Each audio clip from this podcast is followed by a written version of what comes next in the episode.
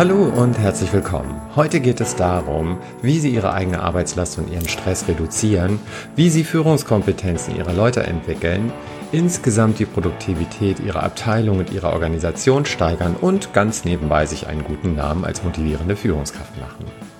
Ja, herzlich willkommen zu In Führung gehen, der Podcast für frisch gebackene Führungskräfte. Hier bekommen Sie alles, was Sie für einen gelungenen Start in Ihren Führungsjob brauchen. Ich bin Stefan Brandt und unterstütze Junior-Führungskräfte in Trainings und Coachings darin, den wichtigen Rollenwechsel vom Kollegen zum Vorgesetzten oder der Kollegin zur Vorgesetzten erfolgreich zu meistern. Ja, heute soll es um das Thema Delegation gehen und überlegen Sie mal, wenn Sie bis zum Hals in Arbeit stecken, Ihnen die Aufgaben über den Kopf wachsen und Sie schon merken, dass Ihnen sowieso alles zu viel wird, schauen Sie dann, was Sie erfolgreich delegieren können und übergeben Sie wenigstens einen Teil der Arbeitslast an Ihr Team? Oder machen Sie trotz Stress und Überlastung lieber alles doch selbst? Wenn Sie wie die meisten Führungskräfte sind, tun Sie wirklich alles dafür, sich selbst so viel Arbeit und Verantwortung aufzuhalsen wie möglich. Aber warum sollten Sie sowas tun? Also ich weiß, dass das passiert, weil ich das wirklich oft in Seminaren abfrage, was zum Beispiel auch umgesetzt wurde, wenn es so um Modulreihen in Führung geht und äh, ja, meistens scheitert es wirklich an der Zeit, dass immer gesagt wird, ich habe wirklich zu wenig Zeit, das umzusetzen und wirklich an Führung zu arbeiten. Und naja, deswegen weiß ich, dass es vielen Führungskräften so geht. Und zwar aufgrund fehlgeleiteter Führungsannahmen. Also so ein Grundgedanke könnte sein, wenn ich meinen Mitarbeitenden zu viel Eigenverantwortung übertrage, verliere ich die Kontrolle. Wie stehe ich dann da? Alle denken, ich kriege es nicht hin und will nur Arbeit loswerden. Und außerdem würde ich mich selbst ja überflüssig machen. Dann könnten mir meine Leute sogar irgendwann den Rang ablaufen. So oder ähnlich sind die Gründe, die dazu führen und die Unsicherheiten, die sie davon abhalten, erfolgreich zu delegieren und damit Zeit für ihren Führungsjob freizuschaufeln. Aufgaben zu delegieren bedeutet natürlich keineswegs, dass sie inkompetent sein oder ihr Job nicht richtig machen würden. Im Gegenteil, als Führungskraft genießen sie schon allein uneingeschränkte Autorität aufgrund ihrer Position. Denn schon aufgrund dessen sind sie ja für die Ziele ihres Bereiches und deren Umsetzung und Erreichung verantwortlich. Entspannen Sie sich also, niemand wird Ihnen in den Rücken fallen, nur weil Sie Ihren Job machen. Am wenigsten Ihre Leute. Lassen Sie uns jetzt mal gemeinsam einige Bedenken ausräumen, die der Delegation von Aufgaben an Ihre Leute vielleicht im Weg stehen könnten. Fehlername 1. Ich mache doch lieber alles selbst. Aufgrund meiner Motivation und meines Engagements bin ich ja auch Führungskraft geworden und werde so auch weiter Karriere machen. Äh, nein. Sie werden sicher keine Karriere machen, wenn Sie sich weiter mit Aufgaben belasten, die eigentlich nicht mehr in Ihrem Verantwortungsbereich liegen. Sie werden befördert werden, wenn Sie sich auf die strategischen Ziele konzentrieren und damit Ihre Abteilung und Ihr gesamtes Unternehmen voranbringen. In einem früheren Artikel habe ich schon mal über das Thema Prioritätensetzung gesprochen und die sogenannten C-Prioritäten, also Aufgaben, die Sie nicht selber machen müssen, sondern eben die Sie delegieren können. Und ja, vielleicht hören Sie sich den nochmal an. Ich verlinke den nochmal in den Show Notes zur Podcast-Folge. Und genau in diese Kategorie fallen eben die Aufgaben, über die wir gerade sprechen. Das sind die Aufgaben, die ab jetzt Ihre Mitarbeitenden erledigen können und die Sie erfolgreich delegieren dürfen. Und machen Sie sich klar, Sie als Führungskraft sind kein Einzelkämpfer mehr oder keine Einzelkämpferin. Bevor Sie in die Führungsrolle kamen, waren Sie nur für sich und Ihr Fortkommen, Ihre Entwicklung zuständig. Und wahrscheinlich sind Sie eben tatsächlich durch Ihre Motivation, Ihren Fleiß, Ihren Einsatz und Ihre Kompetenzen in den Führungsjob gekommen. Doch jetzt als Chefin oder Chef ist es Ihre Verantwortung, Ihren Blick zu weiten und schon jetzt Nachwuchs aufzubauen für den Fall, wenn Sie tatsächlich noch zu höherem berufen werden sollten. Fehlannahme 2. Niemand kann das besser als ich. Woher wollen Sie das wissen? Wenn Sie Ihren Leuten nicht mal die Chance geben, verantwortungsvolle Aufgaben zu übernehmen, Vielleicht macht es erstmal selbst ein mulmiges Gefühl, wenn sie sehen, dass ihre Leute zu Experten auf ihrem Gebiet werden und sie vielleicht sogar in ihren Kompetenzen überflügeln werden irgendwann. Aber Führung bedeutet, Mitarbeitenden die Gelegenheit zu geben, sich zu beweisen, sich weiterzuentwickeln und ihr Potenzial voll auszuschöpfen. Das ist natürlich ein Risiko. Manche scheuen das und denken, oh, dann gehen die äh, weg oder verlassen meine Abteilung. Gerade die guten Mitarbeiter, die eben motiviert und fleißig und äh, ehrgeizig sind. Ja, aber die Chance müssen sie eingehen, dass jemand ihren Bereich auch wieder verlässt, weil sie eben sich gut weiterentwickelt haben. Aber machen sich nochmal klar, diese Menschen werden sowieso gehen. Entweder weil sie motiviert sind und sie sie weiterentwickelt haben und sie sich auch einen guten Namen gemacht haben als Führungskraft, oder diese Mitarbeitenden gehen, weil sie frustriert sind und demotiviert sind und sich deshalb einen neuen Job suchen. Also sie können sich aussuchen, was ihnen lieber ist.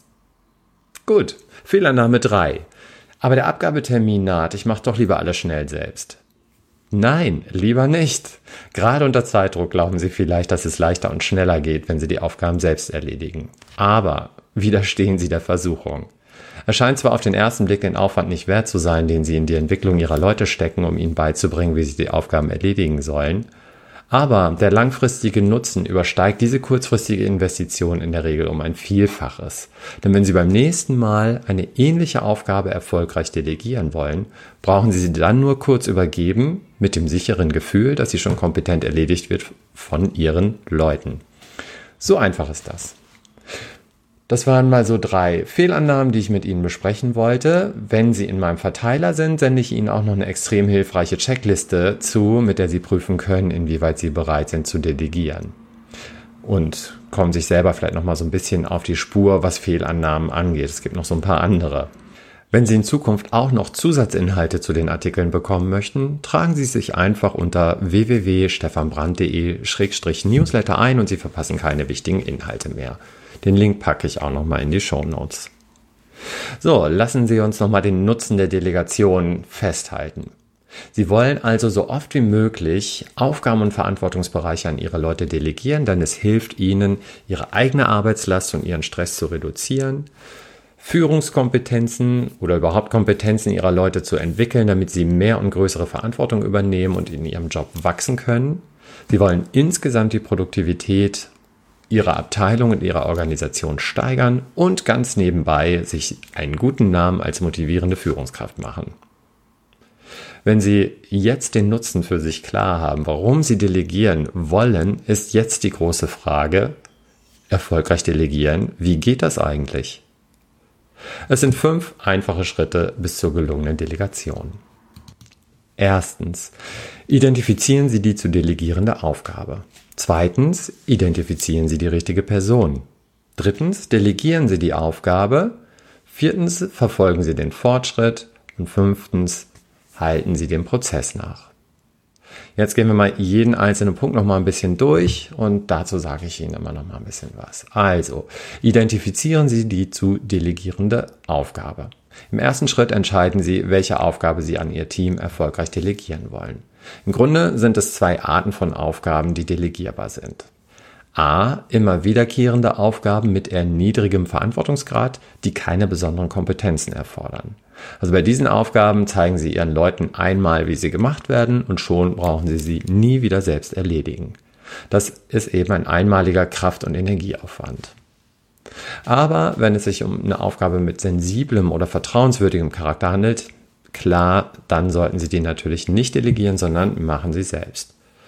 Wenn Sie zum Beispiel als Controller monatliche Auswertungen an den Verkaufsdirektor senden, brauchen Sie dafür natürlich keine besonderen Fähigkeiten.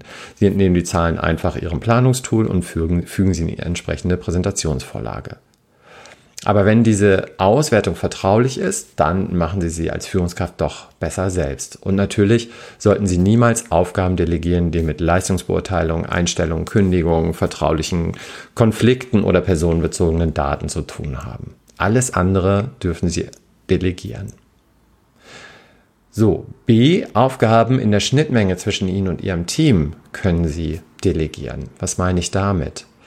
Als Führungskraft gibt es einfach Aufgaben, die Sie nur selbst erledigen können, aufgrund Ihrer Fähigkeiten und Befugnisse. Das sind so die B-Prioritäten, über die wir in einem anderen Artikel schon mal gesprochen haben.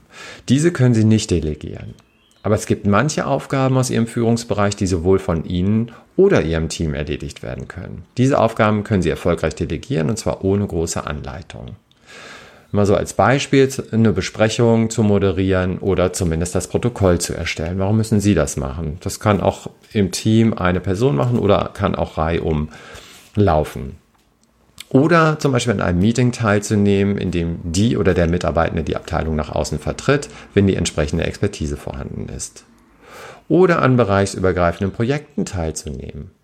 oder eine Präsentation des Bereichs auf einer Veranstaltung für neue Mitarbeitende zu halten. Also das sind so Aufgaben, ja, die können Sie machen, aber überlegen Sie mal, die gibt es sicher häufiger, als Sie denken. Das können auch Mitarbeitende übernehmen. Und dann ist immer noch die Frage, ob Sie solche Aufgaben als Ganzes übergeben oder vielleicht kleinteiliger herunterbrechen und an verschiedene Mitarbeitende verteilen. Ich habe die Erfahrung gemacht, dass Sie besser die gesamte Aufgabe an eine Person übergeben. Dann ist der Verantwortungsbereich einfach klar abgesteckt und Sie vermeiden Verwirrung und Rollenkonflikte innerhalb des Teams. Zweitens, identifizieren Sie die richtige Person. Nachdem Sie die zu delegierende Aufgabe identifiziert haben, suchen Sie als nächstes die richtige Person aus, die die Aufgabe am besten erledigen kann. Das sollte nicht allzu schwer sein, denn als gute Führungskraft haben Sie sicher einen guten Überblick über die Stärken und Fähigkeiten Ihrer Mitarbeitenden. Folgende Fragen helfen Ihnen dabei, die richtige Person zu identifizieren. Wer hat bereits Initiative gezeigt, ist ehrgeizig, hat sie vielleicht schon auf Entwicklungswünsche hingewiesen? Ist die zu delegierende Aufgabe hilfreich, die Entwicklung eines Mitarbeitenden in die richtige Richtung zu steuern? und wer erledigt vielleicht bereits welche Projekte und ist zeitlich schon sehr eingebunden. Also um erfolgreich zu delegieren, wollen Sie ja sicherstellen, dass die oder derjenige über genügend Zeitressourcen verfügt, um die Aufgabe auch in der vorgegebenen Zeit zu erfüllen. Arbeiten Sie bereits selbst am Zeitlimit, werden Sie der Aufgabe wohl nicht gerecht werden können. So, und wenn Sie die richtige Person bestimmt haben, dann werden Sie drittens die Aufgabe delegieren können. Und ja, dazu müssen Sie jetzt mit ihr oder ihm die Meilensteine und Fristen und natürlich das Erledigungsdatum besprechen. Zusätzlich braucht die Person auch die nötigen Vollmachten, Befugnisse sowie mögliche Ressourcen und Arbeitsmittel, um den Job gut zu erledigen. Außerdem muss klar besprochen werden, wie das Endergebnis genau aussehen soll. Und dazu erklären Sie, welche Qualitätsansprüche Sie haben und nach welchen Kriterien Sie die Arbeit am Ende beurteilen werden. Fassen Sie alles am Ende der Besprechung nochmal in einer E-Mail zusammen oder auch das können Sie delegieren, das ist sogar noch besser, finde ich, und lassen die Mitarbeiterin oder den Mitarbeiter zusammenfassen in einer E-Mail. Dann ist ganz wichtig, sich nochmal den besprochenen Abgabetermin in Ihren Kalender einzutragen, damit Sie später dann nochmal nachhaken können. Also das ist wichtig für die Motivation Ihrer Leute, denn nichts ist frustrierender, als eine Aufgabe zu erledigen, nach der hinterher keine Kuh mehr mut. Und ganz wichtig, dann lassen Sie die Person laufen. Mischen Sie sich nicht ein, wie sie oder er die Aufgabe erledigt. Der Weg zur Aufgabenerledigung ist Sache der Mitarbeiterin oder des Mitarbeiters. Konzentrieren Sie sich auf das Resultat und das Ziel und nicht auf den Weg dahin. Sie haben sich ja schon überlegt, dass das die richtige Mitarbeiterin oder der richtige Mitarbeiter ist, der die Kompetenzen mitbringt und dann lassen Sie laufen. Sie haben schon die richtige Person ausgesucht. Ja, viertens, dann gilt es darum, den Fortschritt zu verfolgen. Also, ist die delegierte Aufgabe einfach und in Händen der richtigen Person, dann brauchen Sie die Aufgabe erstmal nicht weiter zu verfolgen. Dann vertrauen Sie darauf, dass die Arbeit schon erledigt wird. Sollte die oder der Mitarbeitende aber noch wenig erfahren sein oder sich um eine sehr komplexe Aufgabe handeln, dann prüfen Sie den Fortschritt regelmäßig und lösen gegebenenfalls mögliche Probleme gemeinsam. Dabei ist folgendes Vorgehen hilfreich. Natürlich danken Sie der Person für den bisherigen Fortschritt der Aufgabe. Sie bestärken sie oder ihn, sodass die Motivation weiterhin hoch bleibt. Sie lösen auf keinen Fall jedes kleine Problem selbst, denn damit hebeln Sie Ihre Delegation aus. Sie wollen ja das Selbstvertrauen der oder des Mitarbeitenden stärken, die Aufgabe beim nächsten Mal selbst zu lösen.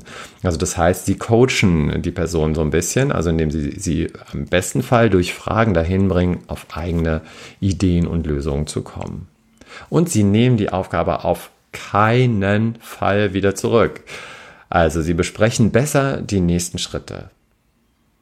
Gut, so, und fünftens, dann halten Sie den Prozess nach. Im letzten Schritt kontrollieren Sie die Aufgabenerledigung hinsichtlich der vorher besprochenen Parameter und das sind drei Stück, nämlich Qualität, Vollständigkeit und Zeit. Auch hier wieder ein paar Tipps für ein gutes Gespräch. Erkennen Sie die Leistung der oder des Mitarbeitenden an. Vermeiden Sie bei Fehlern unangemessene Kritik oder Schuldzuweisung. Da geht es gar nicht darum, ja, warum ist das jetzt passiert und so weiter, weil es ja immer eine Lernkurve gibt und Fehler einfach dazugehören. Und Sie besprechen mögliche Optimierungspunkte. Die Nachkontrolle ist eine tolle Möglichkeit, die Stärken und Entwicklungsfelder ihrer Leute zu erkunden, finde ich, um ihnen in Zukunft vielleicht noch größere Verantwortung dann zu übertragen. Nutzen Sie diese Erkenntnisse für die Förderung, Entwicklung oder Karriereplanung Ihrer Leute. So, jetzt nochmal zusammenfassen. Erfolgreich delegieren ist ein wertvolles Führungsinstrument. Setzen Sie es gezielt ein und Sie werden selbst nie mehr unter Ihrer Arbeitslast zusammenbrechen und gleichzeitig sorgen Sie für die wichtige Entwicklung und Motivation Ihrer Leute. Ja, das ist schon wieder ein Baustein hin zu Ihrem Vorhaben, stressfreier als Führungskraft zu arbeiten. Wenn Sie gezielter daran gehen wollen, mit Ihrem Stress vielleicht, den Sie haben, als Führungskraft umzugehen, empfehle ich Ihnen meinen Kurs in neun Wochen komplett entstresst, der in den nächsten Wochen an den Start geht. Ich zeige Ihnen im Kurs, wie Sie sich von gesundheitsschädlichem und zermürbendem Stress befreien und so zu neuer Energie und Wohlbefinden gelangen. Und was Sie tun müssen, wenn Sie das Gefühl haben, dass Stress zu einer Art Dauerzustand geworden ist und Sie einfach nicht mehr richtig runterkommen und abschalten können. Und wie Sie Ihren Stresslevel spürbar senken und so ein stressfreies Leben führen. Und wie Sie sich von Stress befreien, der Ihnen Ihre kostbare Energie raubt und dazu führt, dass Sie sich vielleicht müde und unkonzentriert fühlen. Also, wenn Sie interessiert sind, tragen Sie sich unter www.stefanbrand.de-online-kurs-stress in die Interessenliste zum Kurs ein und ich sende Ihnen alle Infos zum Kurs zu, zu Webinaren und zu Blogartikeln zum Thema, die ich in der nächsten Zeit auch noch plane. Und jetzt viel Spaß bei der Umsetzung und dem Ausprobieren meiner Tipps für Ihre Gelassenheit, Leistungsfähigkeit als Führungskraft. Bis bald, Ihr Stefan Brand.